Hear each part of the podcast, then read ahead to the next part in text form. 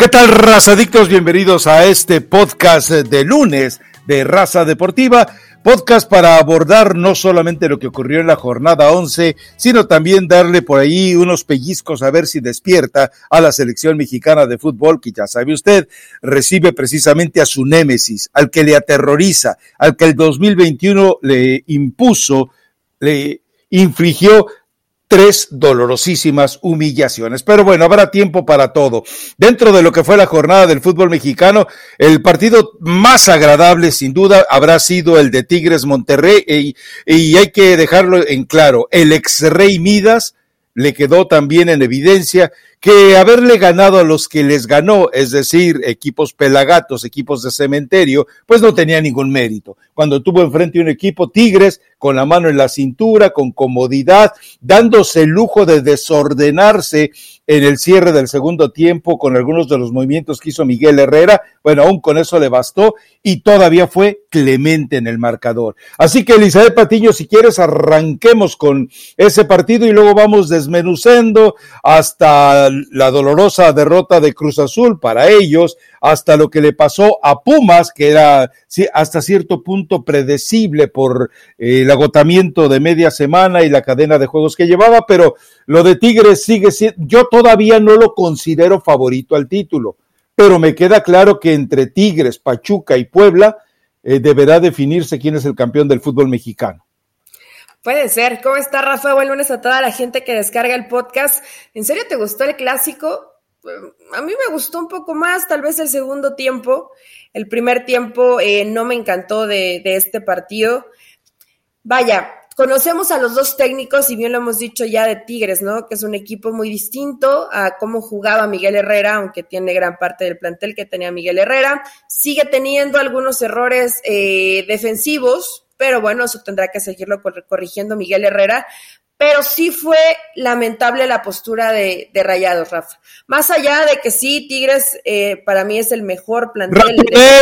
es el mejor plantel del fútbol mexicano y tiene muy buen once inicial y después tiene eh, extraordinarias alternativas en la banca Miguel Herrera. Pero las modificaciones de Bucetich, ¿dónde termina parando el equipo? Me parece que, que muy atrás, más preocupado por romper las sociedades que intentaban Tigres, más preocupado por cerrar los espacios que por tú generar algo, ¿no? Que, es lo que de pronto dices, bueno, con un plantel, creo que no, no es malo el plantel de Rayados, pudo haber intentado un poco más Campbell, Pizarro, Mesa, ah. de pronto esas modificaciones sí tratas de darle a lo mejor mayor posesión de pelota en medio campo porque te estaban superando, pero rayados, rayados mal de principio a fin, y luego escucho a Bucetich que dice en una jugada con fortuna y el otro intentó centrar y, hace el gol, justificaciones, ¿no? Definitivamente cuando te exigieron a un buen nivel, Rayados no estuvo capacitado. Sé que es el estilo de Bucetich, pero no puedes ir con tanto temor o con tanta precaución a un clásico. Muérete de algo, ¿no? Si, te están ganando los duelos, todos los duelos individuales, pues sí, Rafa, yo sé que es Bucetich, pero era muy temprano para apostar a por lo menos que no nos metan gol. Intenta algo. Yo sé que Tigres es un rival que si le quieres jugar de tú a tú, la mayoría de las veces la vas a pasar muy mal y a lo mejor te pueden llegar hasta golear. No iba a correr tantos riesgos Bucetich, pero arriesgate, o sea, un poquito, por lo menos adelanta tantito tus líneas. No te estoy diciendo que seas el equipo más ofensivo. Me decepcionó Bucetich y bueno, Tigres, eh, coincido contigo, es número, no número uno, yo lo pondría simplemente dentro de ese, de ese combo, ¿no? Pachuca, Puebla, Tigres, inclusive pondría en ese mismo costalito a Cruz Azul, a pesar del resultado contra Pachuca. O sea, son los planteles que creo que pueden estar ahí compitiendo a muy buen nivel. A ver, eh, de Bucetich a mí no me extraña que termine planteando así los partidos. Es decir, desde el momento en el que decide dejar en la banca Ponchito y salir con eh, Pizarro nuevamente, ya es una decisión absurda que decida salir a jugar con 10. Luego, si Romo, donde lo estás colocando, eh, no te está funcionando, bueno, eh, vuélvelo a re manteniéndolo en el, en el, sitio donde además a él le gusta jugar. Pero lo, eh, esto nos demuestra algo, que toda la perorata que escuchamos, yo es que Campbell lo conocí y entendí dónde debía jugar y le di libertad, bla, bla, bla, bla, bla, y que a Jansen eh, también he platicado con él y ya le encontré el modo. Es decir, es la misma perorata agrandada, desesperada, de un ex rey Midas que queda claro que se siente eh, totalmente eh, más presionado por la desgracia que fue con Chivas que por la aventura que está iniciando con Rayados. A mí no me extraña lo que está pasando con Bucetich, insisto, fueron una, un espejismo, una mentira los partidos anteriores. Y ahora, bueno, enfrentó un equipo que se, insisto, si te diste cuenta en el segundo tiempo, con los cambios que hizo Miguel Herrera, se desordenó el equipo otra vez al estilo de Miguel. Eh, se dio el lujo hasta de poner a Diego Reyes. Imagínate nada más. Ahora, eh, si Bucetich va a seguir con esa forma ratonera de jugar lo que le queda del torneo, se va a enfrentar con, con, los mismos problemas a los que se estaba enfrentando Javier Aguirre, porque ojo con algo. Recuerda que Monterrey debe ceder seis jugadores, seis a la fecha FIFA. Jugadores que como son partidos in extremis, son partidos a matar o morir, evidentemente sus jugadores seleccionados van a ser exigidos no solamente en el aspecto físico, sino también en el aspecto mental. Y si ya el pobrecito de Funesto moribundo quedó fuera de la selección porque no aguantó la presión psicológica. Imagínate lo que se le viene ahora a Rayados, que bueno, tiene para su desgracia que visitar a los eh, a otro espejismo como es Chivas, luego a otro muerto como es Toluca, luego va con Santos, luego va con Pumas, luego va con Atlas. Es decir, se le viene además de eh, eh, Pachuca y Tijuana, eh, partidos muy complicados para su forma ratonera de jugar, que yo creo que le puede poner en el repechaje, pero eso de que mm, soltar en desbandada las ilusiones de la afición de Rayados me parece la verdad muy exagerado. Pero bueno, eh, tienen el derecho de soñar, digo, sí, porque a mí me llama la atención que de verdad muchos aficionados tontitos de Rayados creen que Bucetich es la solución. No, es la desesperación a lo mejor les va a dar un poco de orden y los va a tener en liguilla, seguro, Rafa, eso va a pasar porque, bueno, en reclasificación, porque Rayados tiene un equipo para más o menos competir, pero sí en colectivo, pobrecito, muy pobrecito lo, lo de Rayados e individual, varios jugadores que, que no, a lo mejor, digo, yo sé que te estabas enfrentando a un rival que te exige, eso no hay que dejarlo por fuera, que te exige y a un nivel muy alto, de los mejores del fútbol mexicano, pero pues para eso va a estar rayados, para ganarles a los equipos regulares, va a entrar a una reclasificación, pero después ya en los momentos importantes. Ahora, Rafa, hay que verlo, ¿no? Porque dentro de esta precaución y medio amarrete que es Bucetich, pues puede eh, avanzar dentro de, de, una reclasificación del fútbol mexicano, más cuidando el resultado, ¿no? Si por ahí Campbell sale en una gran noche o,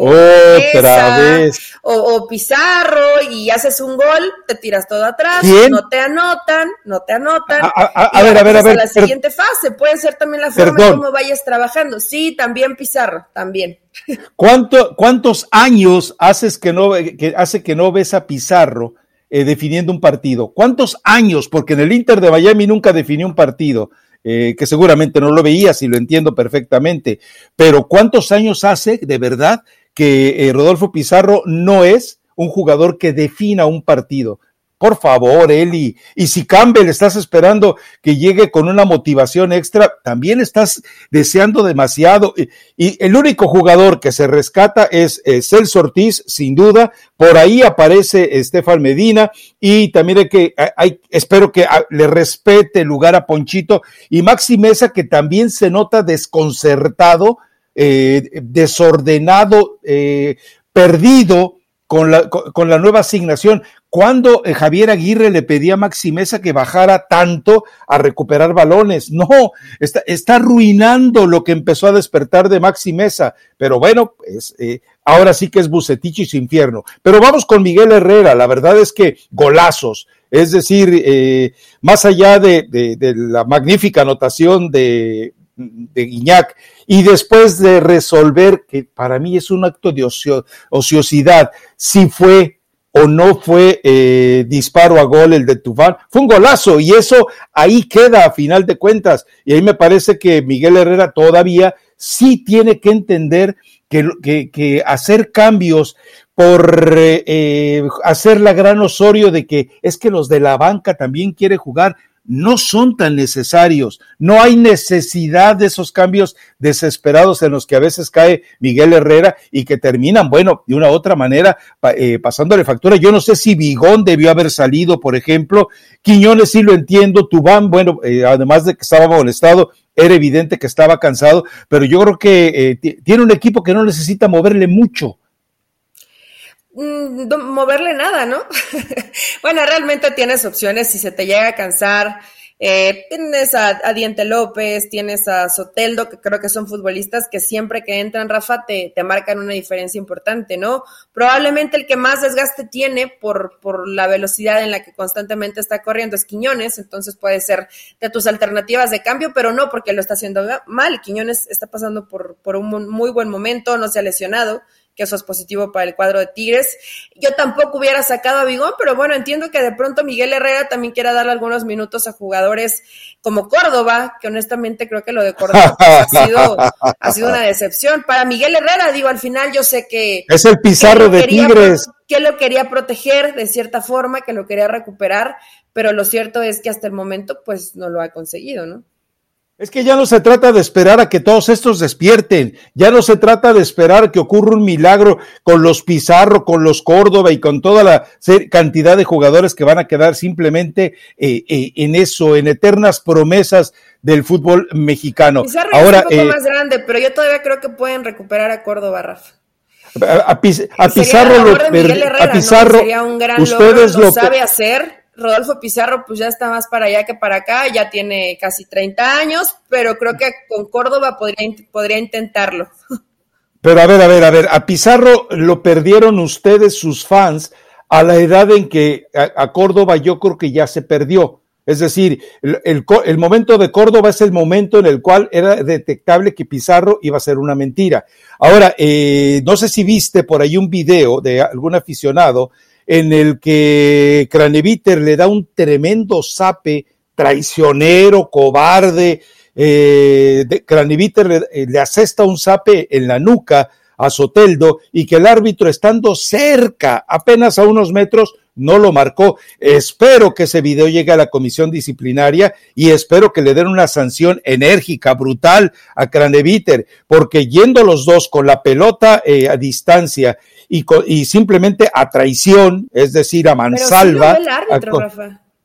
Por eso te digo, el árbitro estaba ahí. Eh, yo por eso insisto, la comisión disciplinaria y el equipo de Tigres debe enviar este video y pedir una sanción ejemplar para un tipo que empezaba a ganarse el respeto como Craneviter, que bueno, eh, recordemos que en Europa fue un fracaso absoluto y con Tigres pintaba para hacerlo igual, pero yo creo que sí necesita haber una sanción. Y, el mismo Club Rayado, si tuviera un poquito de dignidad, que sé que no la hay en muchos directivos, bueno, pues era, e, era para tomar una, una decisión que mostrara que esos principios de nobleza que dice tener los dejara en claro y una sanción interna, ¿no? Debería, pero honestamente no creo que pase absolutamente nada, aunque ese tipo de golpes son peligrosos y pones en peli y pones en riesgo la integridad de, tus compañeros y no tienen por qué darse en un partido de fútbol, ¿no? Entonces, esperemos que sí tomen cartas en el asunto, pero Rafa, es que el arbitraje este fin de yo sé que siempre da de qué hablar, pero fue un desastre. No, pero por todos lados. Cada vez está peor. no, ahí no estoy de acuerdo contigo. ¿No estás de acuerdo? No, eh, es tan malo, es, es tan pésimo, aunque no exista eh, la capacidad para dar esa expresión, pero es tan pésimo, es tan peor, eh, para decirlo de otra manera más coloquial, es tan peor que, que, ya no puede caer más bajo. O sea, es jornada tras jornada, tras jornada, tras jornada, despachar rojas, despachar amarillas para que ingrese más dinero a las arcas de la federación. Y después sale el jefe de los árbitros, después de que deja de brindar allá en Coyoacán, y, perdón, en Cuernavaca, a dar sus conferencias de prensa y a decir, no, tengo el mejor arbitraje del mundo. Sí, es cierto, si uno ve el arbitraje del clásico español, también dice que asco. Bueno, pues eh, Arturo Bricio, te aviso que tus árbitros están totalmente eh, a ese nivel o más abajo. Ahora, eh, vámonos entonces a Pachuca Cruz Azul, ¿te parece? A ver, ¿sabes qué me dio mucha risa? Que de repente ya mucha, mucha gente empieza a descubrir a Pachuca. mucha gente empieza a descubrir a la juventud del Pachuca. No, no, ya, yo, a ver, yo ya, yo había visto, lo que no quería era hacerlo público porque pues es que ahí está Chucho Pachuco y no se me olvida que en Raza Deportiva una vez nos mandó mentar la madre, ¿no? Entonces. a veces uno se gana ciertas cosas, Rafa. Ah, o sea, ¿estás diciendo que yo me gané una mentada de madre? No, sé, yo no estaba eh, ahí, no sé ¿Estás ofendiendo a mi santa madre? No, no, tu madre en paz no, descanse. tu madre tiene la culpa para nada. Qué bárbara, Eli. Acá, acá no metamos a tu mamá. Eh, pero, ¿sabes qué, Rafa? Bueno, a lo mejor, digo, entiendes, Pachuca no es un equipo popular, eh, no lo volteas a ver mucho, cuando son, eh, están en la parte alta de, de, la tabla general, por supuesto que hay que voltear a verlo, ¿no? Pero pues sí hay que estar de pronto en una caverna porque no son, no son jugadores recién debutados. Yo sé que no, no, no. tiene su mérito Almada, pero no es el primer torneo ni de Chávez, ni de Eric Sánchez, ni de Kevin Álvarez, ni de Tapias, que le ha respetado ahí su lugar eh, Almada desde que llegó, porque también participa Murillo, pero bueno, ha estado lesionado y, respeta el lugar de, ciertos futbolistas mexicanos, ¿no? Lo de Aceves había tenido un par de partidos con Pesolano, pero hoy tiene esa regularidad, sí, con, con Guillermo Almada. Eh, Pachuca juega bien, Rafa. A mí me parece que es el equipo que mejor juega y aún así creo que contra Cruz Azul de pronto perdieron un poco la posesión de la pelota, lo decía el mismo Almada ah, en conferencia mucha de prensa. Y, y bueno, tuvo lapsos donde no, no fue la, la mejor versión de Pachuca, que, que de pronto va a caer en esto, ¿no? Por la velocidad, por la intensidad, por, por cómo tienen ese fútbol tan dinámico, pues si no, no aguantas 90 minutos. Entonces, tiene que aprender a resolver eso que no sé si lo puede hacer, porque es lo que es como el coco de Almada, ¿no? Siempre tenemos una idea, siempre vamos a jugar de esta forma ya muy clara, muy establecida, y después que pase lo que tenga que pasar, de pronto dentro de correr ese riesgo, pues puedes eh, quedarte por fuera dentro de, una liguilla, por ejemplo, o perder una final. No sé si Almada lo cambie. Él dice que no, que él va a seguir así hasta el final y que si el rival es mejor, pues ni modo, que, que les ganen dice que no lo va a modificar, que es su forma de trabajo y él es fiel a eso. Hay que ver, ¿no? Porque también los técnicos pues se miden con títulos.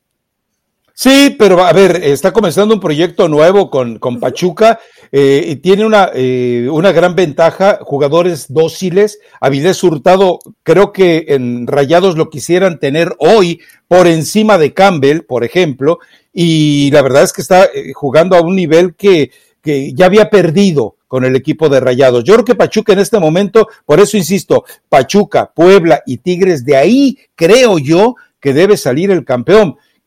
Eh, favorito, ninguno. Ya sabes, a mí los tres me importan poquitito eh, menos que un sorbete, pero la verdad es que yo creo que si, si tenemos que elegir los equipos para que valga la pena verlos, pagar el boleto, es en ese orden, ¿no? Eh, Pachuca, por lo que te ofrece, eh, yo, tú dices dinámica, yo le agrego, te respeto lo de dinámica, pero te vuelvo a insistir, vértigo. Pero eh, vamos con Pachuca, yo creo que lo de Puebla sigue siendo todavía muy bueno y agregar a Tigres, eh, sobre todo porque con Tigres te queda la emoción de que sabes que va a ir ganando y luego Miguel Herrera va a hacer los cambios que lo desequilibran al equipo y se le puede venir la noche encima, como le ha pasado.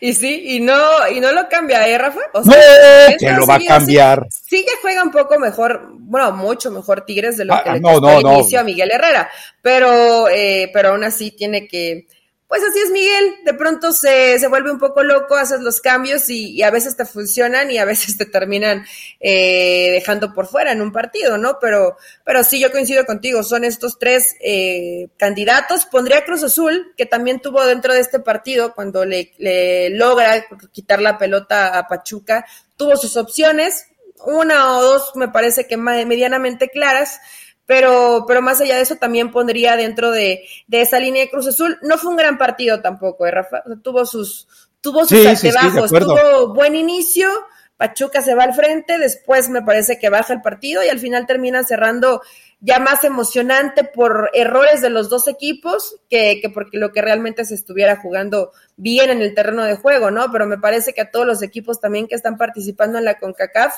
les costó eh, este fin de semana, si no, pregúntale a Pumas. Pues el problema es que, a ver, eh, revisemos, o sea, Cruz Azul quedó a deber, pero bastantito ante Puebla. Eh, decir que fue abrumadoramente superior que Pumas tampoco, ¿eh? Y ahora que lo vemos con este resultado ante Pachuca, yo creo que eh, sí lo que mostró al inicio fue sorprender a los adversarios. Hoy estamos viendo eh, la etapa de adaptación de Cruz Azul que también va a tener que ceder jugadores a selecciones nacionales. Afortunadamente para Pachuca, como tiene el veto de Emilio y que se le fue impuesto al Tata Martino, pues no puede llamar a jugadores de Pachuca. Entonces, bueno, esa, será la ventaja que tenga. Pero yo creo que nos estamos acercando a los momentos de separación es decir, ya vemos quiénes son los equipos que de verdad pueden aspirar y ya vemos quiénes son los equipos que van a terminar siendo chambelanes, pues simplemente invitados a lo que tendrá que ser el desenlace de este torneo. ¿Algún otro partido que quieras? Ah, lo de Chivas fue totalmente decepcionante, más allá de que algunos momentos del segundo tiempo valieron la pena, que el gol de Chivas fue eh, bastante agradable por la forma en la que se genera, es decir, bien. Lo, a pura chispa individual. La jugada, para mí, Beltrán, Rafa. Sí, bueno, Beltrán fue el mejor jugador del partido, eso nos queda claro, ¿no? Sí, sí, sí, Beltrán es el que termina siendo ese hilo conductor, ¿no? Que te ayuda a sumar un poquito más o a tener un poquito más ese balón, tiene más idea, tiene claridad para saber dónde poner la pelota.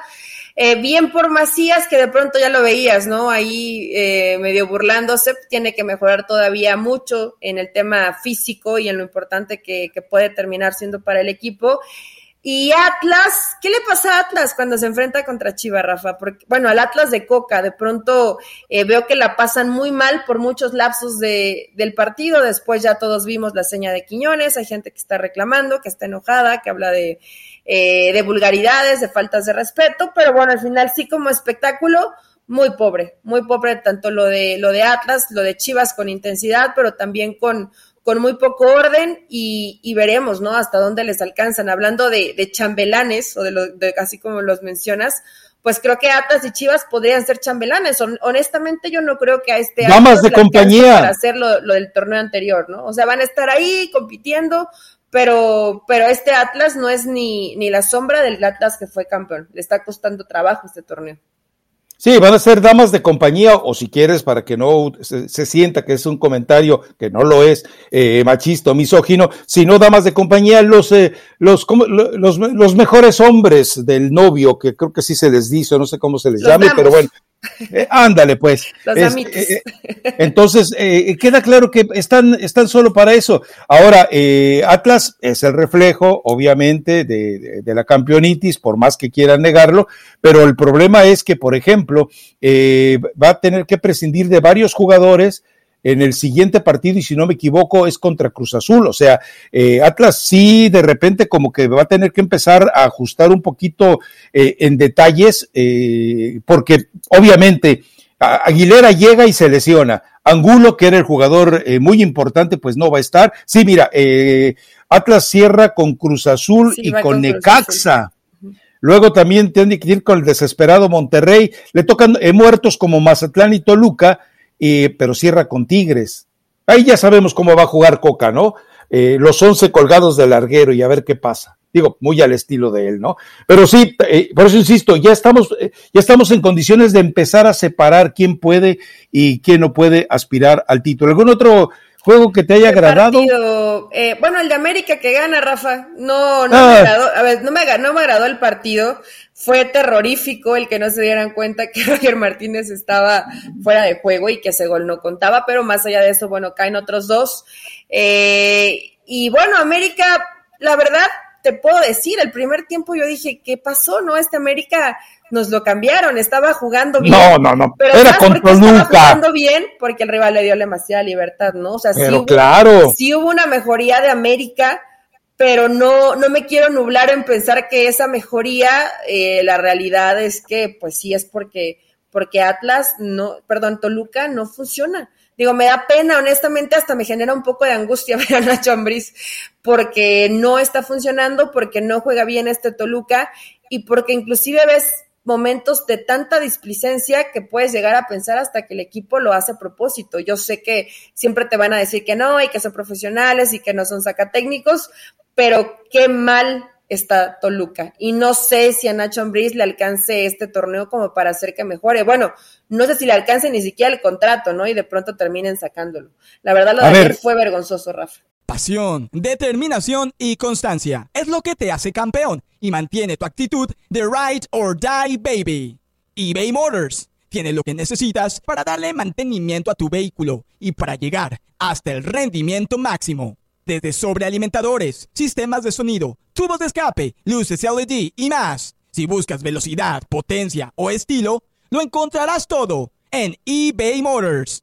Con más de 122 millones de piezas, siempre encontrarás justo lo que buscas. Y con Guaranteed Fit de eBay, tienes la garantía de que tu pieza quede perfectamente a la primera o se te devuelve tu dinero. Porque con eBay Motors, quemas llantas y no tu dinero. Con las piezas que buscas, a los precios que quieres, tu auto se convertirá en el MVP que te dará el triunfo. eBay Motors. ebaymotors.com. Solo para artículos elegibles se aplican restricciones. A ver, eh, eh, yo te pregunto algo. Cuando tú de repente eh, haces cambios tan, tan dramáticos, porque fueron dramáticos en, el primer tiempo y avanzadito el segundo tiempo, cuando sacas a jugadores como Zambeso, que supuestamente debe de ser no solamente tu pilar, sino tu líder, es un mensaje muy, muy bravo que de repente te saquen al minuto 30. Eh, Entiendo que era el plan B que la mente cerradita de Osorio nunca vio ante el 7-0 de Chile, pero yo entiendo que eh, Cristante se dio cuenta, perdón, Cristante, Ambrí se dio cuenta que había que cerrar con, con, con el 3-0 y, y, seguir evitando o tratar de evitar más goles. Luego de repente lo de Rigonato lo entiendo eh, porque aparentemente, aparentemente, o será que él estaba fingiendo que tenía una lesión. Y por otro lado, bueno, eh, ya, ya con, el, con, con, el marcador y con el tiempo encima, ya no le quedaba absolutamente nada. Si los americanistas piensan, como leí por ahí de muchos, que ya despertó también su gigante de cuapa. es una mentira. Gigante, Rafa. No, no al estilo Almeida. No importa porque tú lo diste como campeón. Sí, pero, pero con Solari, no con, con, eh, este, este imitador de coca que está ahí. ¿Te fijas cómo hasta se visten, no, y hasta se visten igual? Sí, sí, sí, se parecen. Si los ves un poquito de lejos, podrías pensar que es la misma persona. ¿Sabes qué? A ver, se veía bien América con Richard Sánchez, con Fidalgo ahí en medio campo, bien Diego Valdés, me gustó mucho el partido de Cendejas, pero bueno, es que Toluca, la verdad que muy mal. Aparte, hay, hay, varias cosas que de pronto te tienes que entender y que no lo dicen, pero que se nota. Por ejemplo, si tienes jugadores como Samudio, y no está mal que le des oportunidad a gente joven, Rafa, pero difícilmente un jugador como, como Omar Rodríguez, como Violante, digo, no los conoces tal vez mucho, yo honestamente no, no, los, no los había visto con, con demasiada participación, por ahí creo que le he visto algunos minutos con Cristante, pero hace mucho tiempo. Eh, pero si te estás ya de plano decidiendo por gente joven es porque te das cuenta que la gente de experiencia no te está respaldando, ¿no? Y más cuando estaba ese desastre de partido, pues tenías que mantenerlos. Eh, de pronto es esta, yo sé que critican a ciertos entrenadores, cómo sacas a, futbolistas eh, que sabes que te pueden llegar a, resolver. Yo de menos soy, al menos soy de la idea de que jugadores como Zambeso, por más que no estén teniendo su mejor partido, pues lo, lo intentas dejar, ¿no? Porque además no tienes a alguien mejor que él en la banca y a ver si por ahí te agarra un balón. Digo, Zambeso, creo que es el primer equipo donde le veo un nivel tan bajito. Habitualmente te hace goles, ¿no? Te, te funciona.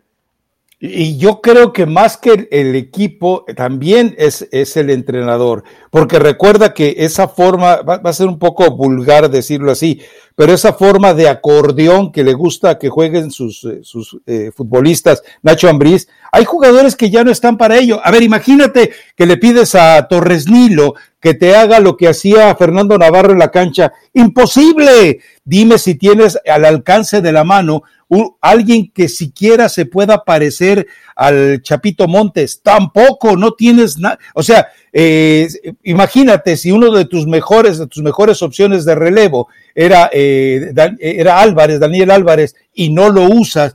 ¿Qué quiere decir? Eh, eh, vamos, y, estaba considerado para ser titular. Pero bueno, es, es yo sé que este no es una gran solución.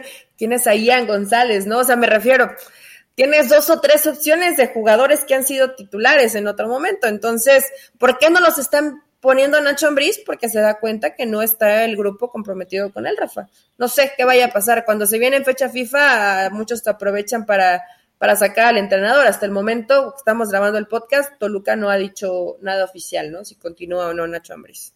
No, y la verdad es que, a ver, eh, para mí este torneo ya está prácticamente eh, perdido.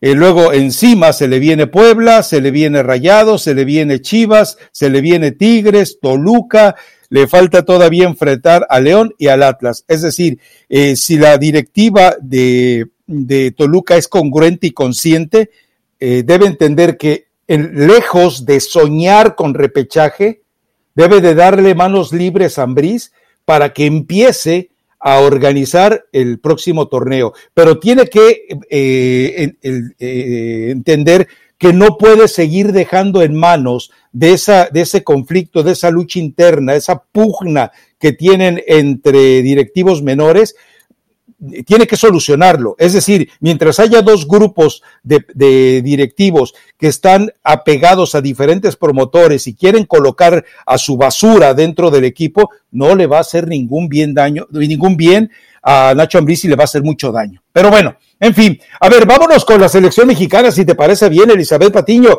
Llamaron a Carlos Acevedo, lamentablemente por lesión de convocatoria, que no tenía ni que estar, ¿no? Pero bueno, y, y, y todavía no sabemos qué va a pasar con Néstor Araujo, pero lo cierto es que casi, casi imposible que juegue contra Estados Unidos. o son buenas? Para ellos, para ellos, pero para, la selección son muy buenas. Pues sí, a ver, tendría casi como obligación Gerardo Martino utilizar a Johan Vázquez, pero es que Rafa es capaz de poner a cualquier otro. Ya sé. o sea, yo sé capaz que de poner a Jorge Taylor ahí.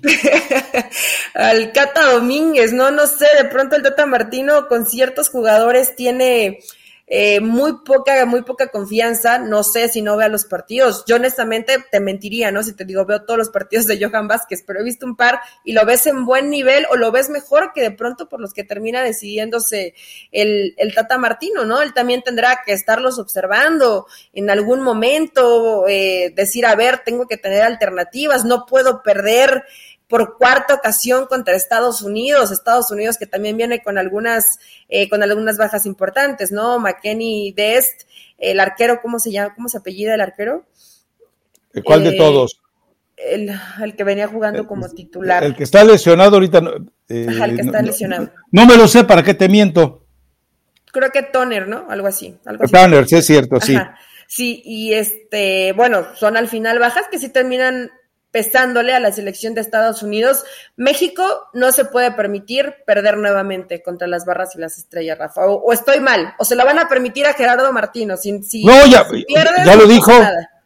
Ya, ya lo dijo John de Luisa, ¿no? Eh, dice, perder tres partidos con Estados Unidos es inconcebible. Bueno, pues es un ultimátum. A ver si en verdad le cae en la cabecita al Tata Martino. Ojo, la, peor noticia para la selección mexicana es que un hombre con grandísimos sueños europeos, un jugador que tenía pretensiones de llegar a jugar en el Real Madrid, un futbolista que se pensó que tenía el mejor promotor del mundo en David Beckham, también está lesionado. Oh, selección mexicana, Rodolfo Pizarro podría no jugar contra Estados Unidos.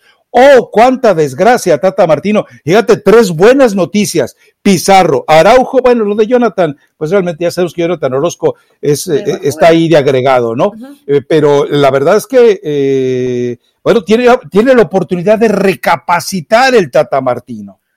Oye, Rafa, pero digo, yo sé que hemos aquí hablado también de, Acevedo, pero en el fin de semana de, de su peor partido.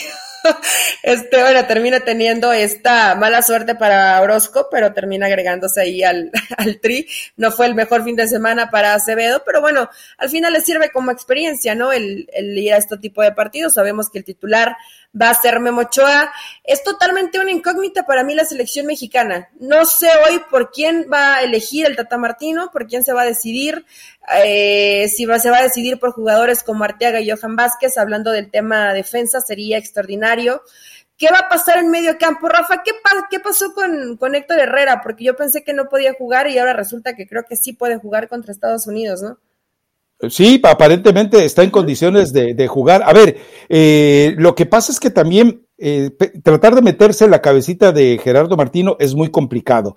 Eh, entendemos que, vamos, me llama la atención que para todo, para, para, casi todo el universo es muy claro quiénes deben estar en la formación eh, mexicana, pero también me llama eh, la atención que parece que Gerardo Martino decide ir contracorriente. Parece que Gerardo Martino ha elegido eh, escuchar la voz del pueblo para, para decidir que él es la voz de Dios y tomar las decisiones que se le peguen la gana y yo creo que ahí hay una, hay una equivocación. A ver, no está Funes Mori, ¿Te vas, eh, vas, a, vas a colocar a Cristian Jiménez o vas a, colocar a Henry Martín, que ya vimos, eh, digo, para mí eh, tenía su gran oportunidad ante una defensa tan frágil como la del Toluca y pues no lo vimos nada bien.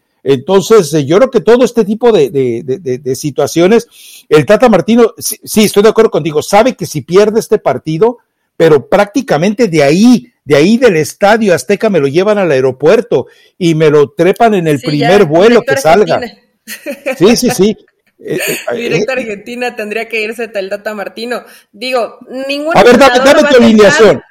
A ver, dame alineación. atenta contra sus propios intereses, pero Martino parece que a veces se empeña un poco, ¿no? o sea, como que es bueno, si tienes otras alternativas, ¿por qué no las usas, no? Él no las usa. Bueno, puede convocar. la alineación. Atreve, atrevas y deme la alineación. No vamos a coincidir. A ver, ahí te va. Eh, portero, yo voy con Alfredo Talavera. ¿Para qué? Mm. Para, para que Memo Ochoa diga, ah, caray, de ver, pero ya sé, ya sé que no se va a ah, atrever. Rafita no me quiere. no, no, va a serme, va a ser Memo Ochoa en la portería. Después, centrales. Eh, pues, no, hay ni para, elegir. O sea, ¿qué te vas a ir con el cachorro Montes y con Johan Vázquez? Bueno, te parece perfecto. por o sea, se complementan. por derecha. Eh, ahí, eh, pues está el problema. Y, y, Jorge Sánchez, sabes que no es ninguna garantía de nada. Y menos cuando se trata de enfrentar a un jugador eh, habilidoso y con profundidad. Entonces, pero bueno, entendamos, es lo que hay y no hay, y, no hay manera de escoger otra cosa.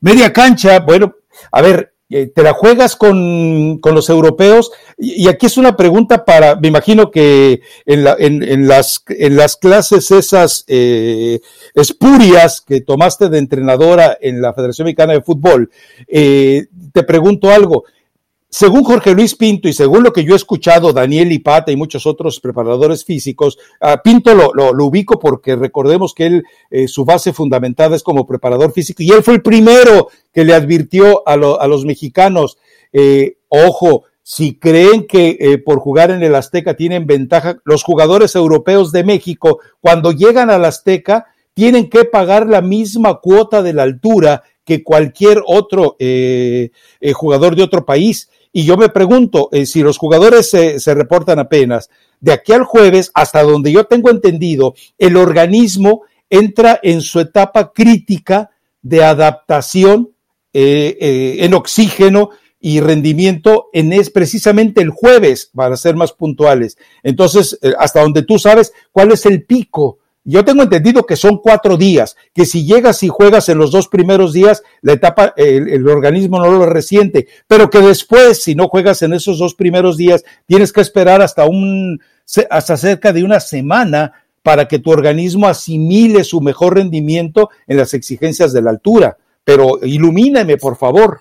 Sí, bueno, según las mis clases sí eran de tres a cuatro días, Rafa, para que más o menos el, el tiempo ideal pero obviamente eso no va a pasar, son eh, 7 a 15 días, donde ya el cuerpo se adapta por completo al tema de la altura, que es eh, una de las situaciones eh, que más difícil o que más tardas por la demanda de oxígeno. A cierta altura demandas más oxígeno, te cansas más rápido, te comienzas a marear. O sea, hay diferentes circunstancias para, para los futbolistas y para cualquier deportista, ¿no? Que cambia de cierta altura a una eh, mucho mayor, que en este caso, bueno, pues es la, la Ciudad de México, que siempre termina afectando. A ver, es que este tipo de factores, Rafa, pues siempre afectan a, a los dos equipos. Tanto tiene que adaptarse la selección de los Estados Unidos como tiene que adaptarse la, la selección mexicana. Tampoco. Eh, eh, tampoco es dramatizar o sentirte desventaja, porque esta desventaja es para los dos equipos. A ver, a ver, pero Estados Unidos llega apenas un día antes. En cambio, Héctor Herrera, por ejemplo, Edson Álvarez, eh, Irving Lozano, Johan Vázquez, etcétera, van a estar ahí esos cuatro días críticos que te, que te platico y que tú coincides. Entonces, eh, Estados Unidos ahí tiene cierta ventaja. Es una, es una situación que, bueno, obviamente a lo mejor ya tenía, ya tendría que hablar un especialista en el tema de la preparación física, pero sí has notado, o sea, no es, no es el primer equipo que lo hace, hay muchos equipos que prefieren llegar inclusive hasta el, el, el, mismo día, ¿eh? En ese momento. Claro. En ese momento, y no, no tienen esos días ni de adaptación, ni, ni de que empiecen a, familiarizarse con, con, la altura del lugar. Entonces, eh, son distintas formas de trabajo, pero también esta la había escuchado. No soy una especialista en el tema, pero hay gente que prefiere, llego directo al partido y ya está. Por ejemplo, aquí en Pachuca, muchos equipos llegan eh, dos días antes, por ejemplo, los que vienen, los que vienen de, eh, de una altura menor, ¿no? Y, están entrenando acá en la Universidad del Fútbol cuando no está entrenando el, equipo de Pachuca. Cada quien tiene su forma de trabajar, pero en la realidad es que cuatro días no te sirven para una total adaptación a la altura. Entonces, si, llegas al, si llegas al momento, no te cambia tanto lo que vienen los jugadores mexicanos a lo que hace porque en este momento lleguen un día antes, ¿no? Y ya te presentas para el partido. Por eso, eh, eh, pero el hecho de querer todavía seguir jugando en el Azteca. Entonces, bueno, revisando eso y entendiendo que Martino no entiende de esto, entonces vayamos al entendido de que estará en la cancha yo colocaría a Héctor Herrera con la esperanza de ver lo que se le ve en el Atlético de Madrid, a, Edson Álvarez. Y en sus peores, en sus momentos más oscuros, este, lo ponía, y, y, decía que era el, el, mejor jugador, pues hoy que está con este momento, Rafa lo pone sí o sí, ¿no? Él y Edson seguramente. Eh, yo creo que podría acompañar tal vez Charlie Rodríguez, ¿no? sí, hay que recordar que, Alvarado no va a estar, pero el, el, problema son los perfiles. Entonces, eh, te vas con Guti, o sea, buscas una solución porque si quieres colocar a alguien por izquierda, ¿con quién te vas? Pues es que el perfil natural es el de Gutiérrez. Eh, entonces, eh, ahí vamos a ver cómo, cómo lo resuelve. Adelante, me queda claro que va a seguir soñando con el Tecatito Corona, aunque tal vez es el momento de aventurarse con una Antuna que además conoce el estadio. En el ataque me imagino que va a ir con Jiménez y con Irving Lozano. Pero. Ahí, sí eh, no, le va a cambiar, yo creo que absolutamente nada, Rafa, dependiendo cómo, va, cómo ve el desarrollo del partido.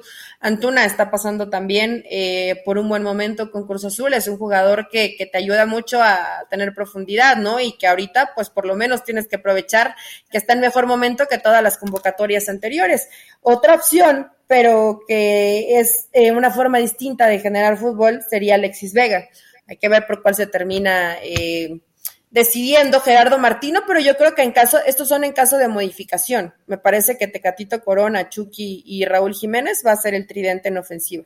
Que difícilmente, difícilmente los hemos visto terminar un partido, ¿no? Porque el Chucky siempre sale lesionado en estos intentos de este tridente que va de inicio y algo le pasa al Chucky. Dicen, el Napoli estaba dudando en prestarlo y no los culpo, ¿eh? Cada que lo prestan es perder por lo menos un mes. A ver, Aquí, aquí voy a, yo, entiendo que tu perfil de entrenador es tipo Bucetich, Ferretti, eh, ¿quién más? Eh, Manolo Lapuente, es decir, eh, ratonerito, echadito atrás. Yo en lo personal, al estilo eh, piojista, la volpista, profecrucista, yo agarro y le digo al Tecatito Corona, Jorge Sánchez, vuélvete a Cuapa, córrele muchachito, vete a entrenar con la sub-20 del América. Tecatito Corona, vas de lateral derecho. Y entonces sí, agárrate Estados Unidos. Eh, eso sería, a ver, ya lo vimos en su momento, aunque con Porto Rafa jugaban con, eh, es una función de carrilero, no era tanto lateral, ¿no? Pero no es algo que desconozca, que, que no, no, lo, no lo desconoce el Tecatito Corona, sabría hacerlo pues sería maravilloso. No va a pasar, Rafa. O sea, no, no ya sé, ya sé. a meterles ideas a la gente para que luego le reclamen al Tata Martino. Suena muy bonito.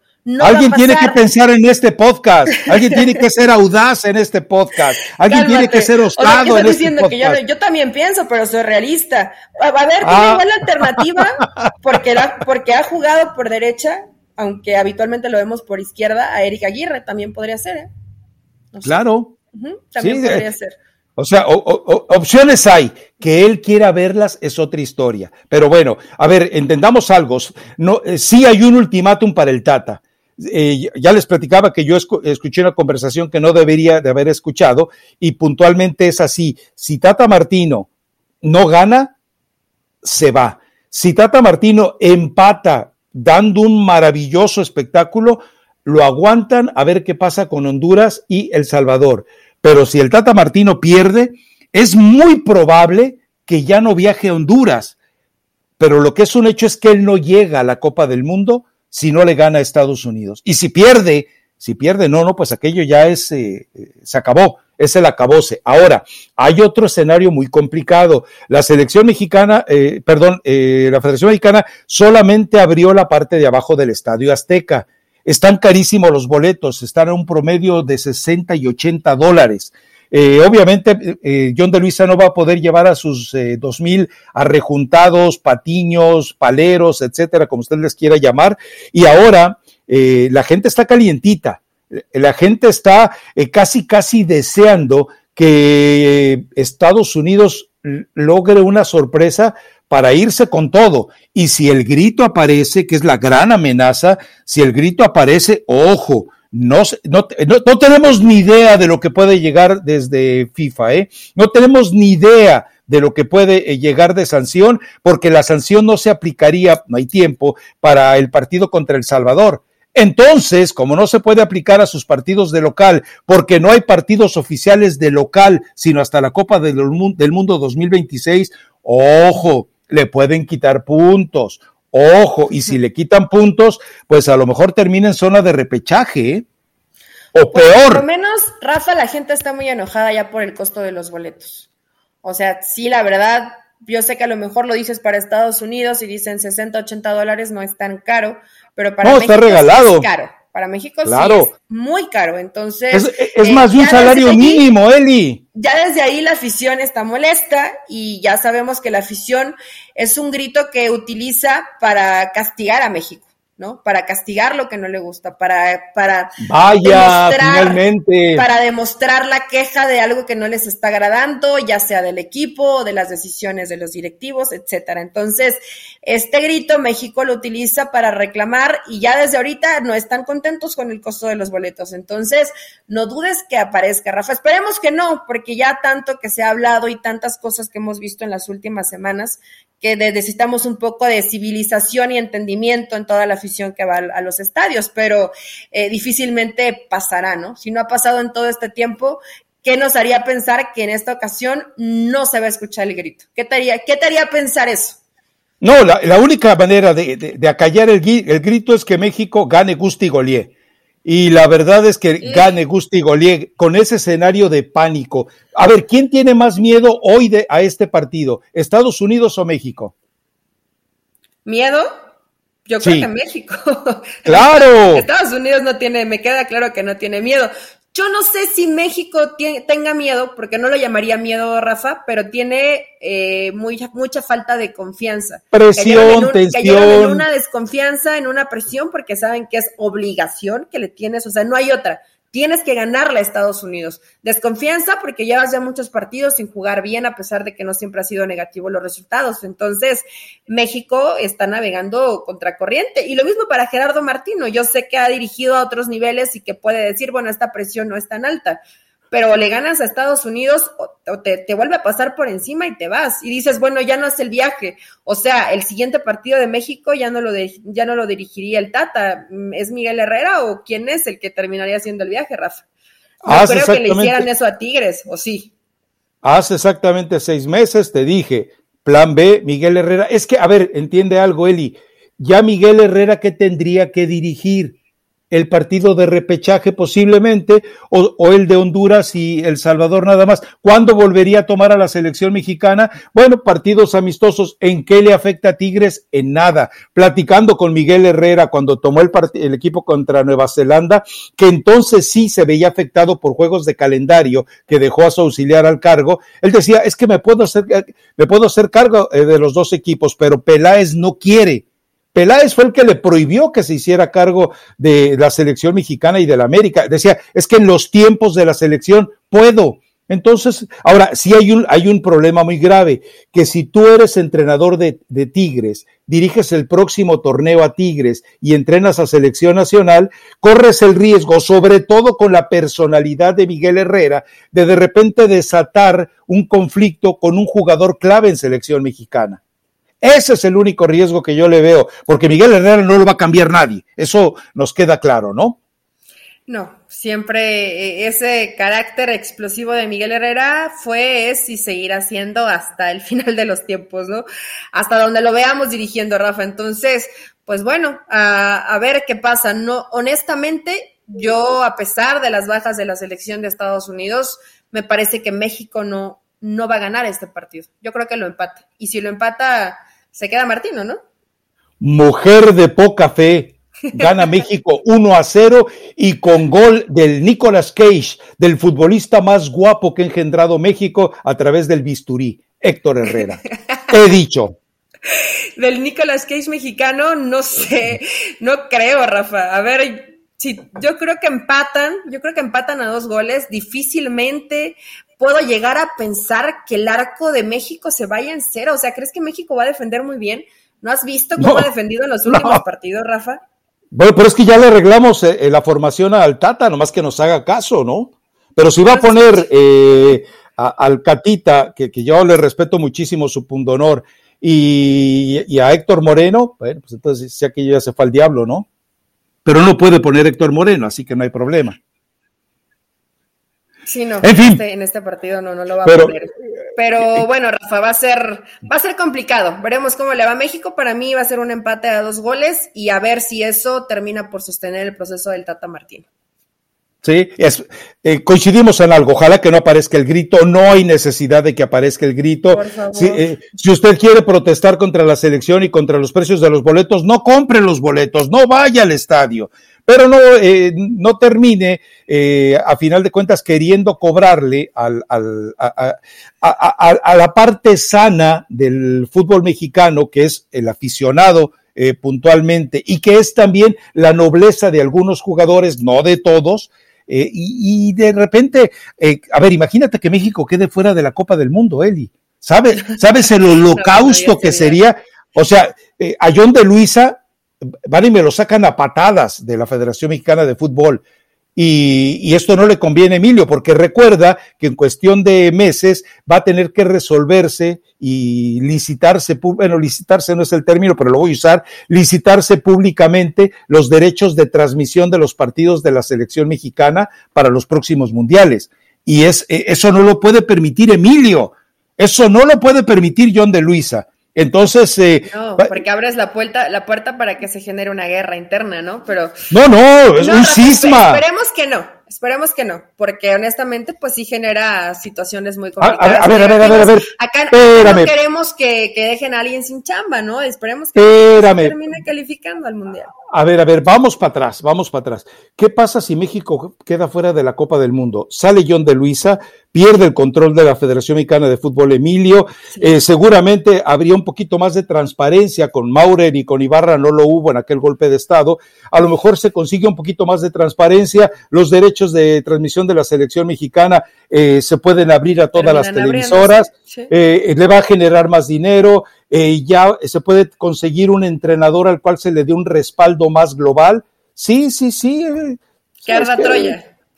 ¿Y por qué no, Eli? Eh, Sabes, a ver, Rafa, si pasara todo esto, yo sé que pierdes mucho, pero al final terminas ganando.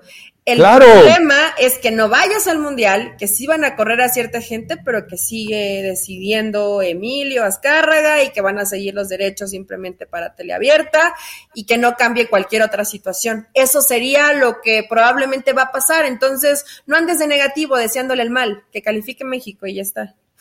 Ah, ok. O sea, tú, prefieres. A pesar de tu malicia, en tu mundo de caramelo, donde todas esas cosas positivas podrían pasar, dudo mucho que pasara. Dudo mucho, honestamente. Bueno, eh, eh, deja por lo menos despertar las conciencias dormidas de algunos aficionados de sofá que nos escuchan y que, y que, no, y que no razonan. Oye, de veras, eh, le sentaría bien eh, al fútbol mexicano una, una revolución interna, una toma de la Federación Mexicana de Fútbol. Por cierto, el muchacho Chueco publicó en tweet eh, la guerra de la Bastilla, es la toma de la Bastilla, eh, David, la toma de la Bastilla. No hables de historia francesa si no quieres. Eh, si no sabes de historia francesa y menos por convivir, David. Pero bueno, ya que, ya para qué pierdo mi tiempo. Estamos conviviendo. estamos chupando tranquilos, tienes estamos razón. Chupando tranquilos. Eh, pero bueno, creo que ya, ah, ya de tiempo ya casi llegamos a, una hora. Mi recomendación es una canción muy, muy viejita, que espero que no sea de algún otro artista de, antaño, pero se llama La Mosca C. Todos tenemos un amor y habla de que tenemos amores que nos complican la vida. Por favor, gente, no son mis dedicadoras, mis dedicaciones de canciones no son para Rafa Ramos, por favor, porque quieren que dedique Rafa la de Me gustan mayores. Ya pasé por esta etapa, ya fui a terapia, ya fui a terapia, ya lo superé. Gracias por preocuparse por mí. Pero no, no son dedicatorias para Rafa Ramos, son dedicatorias para la gente que trato de, de, compartirles la música que a mí me gusta escuchar. Algunos yo sé que dicen que está muy fea, pero a mí me gusta. Pero eh, la Mosca Sets es un grupo musical, ¿no? Sí, es un grupo, un grupo argentino, creo que es argentino. ¿Y, cómo se llama la canción? A ver, repítemela. Todos tenemos un amor. Ah, caray, bueno, está bien. Que nos complica la vida, es como tú con el América, eh, no sé, es como si yo apoyara ahora el América, así un amor complicado. ahora no es Chivas. Yo, yo con Michele Año, por ejemplo, y con Chivas, es algo que te complica, por más que tratas de, de soportar, de aguantar, de decir, bueno, va, va mejorando futbolísticamente cada fin de semana es decepcionante, ¿no? Pero bueno, vayan a escucharla, no es dedicatoria, por favor, no es. Escúchenla. Nos escuchamos el viernes y hablamos de lo que pasó en el México-Estados Unidos, Rafa. Menos mal que no me dedicaste la de te quiero comer la boca, de la mosca, la mosca también, porque entonces, sí. No, esa no. Pero también es buena, si quieren, escúchenla. Los escuchamos el viernes, el viernes con, eh, con la guillotina fresquecita de sangre o con el indulto para el Tata Martino, ya veremos. Hasta el viernes.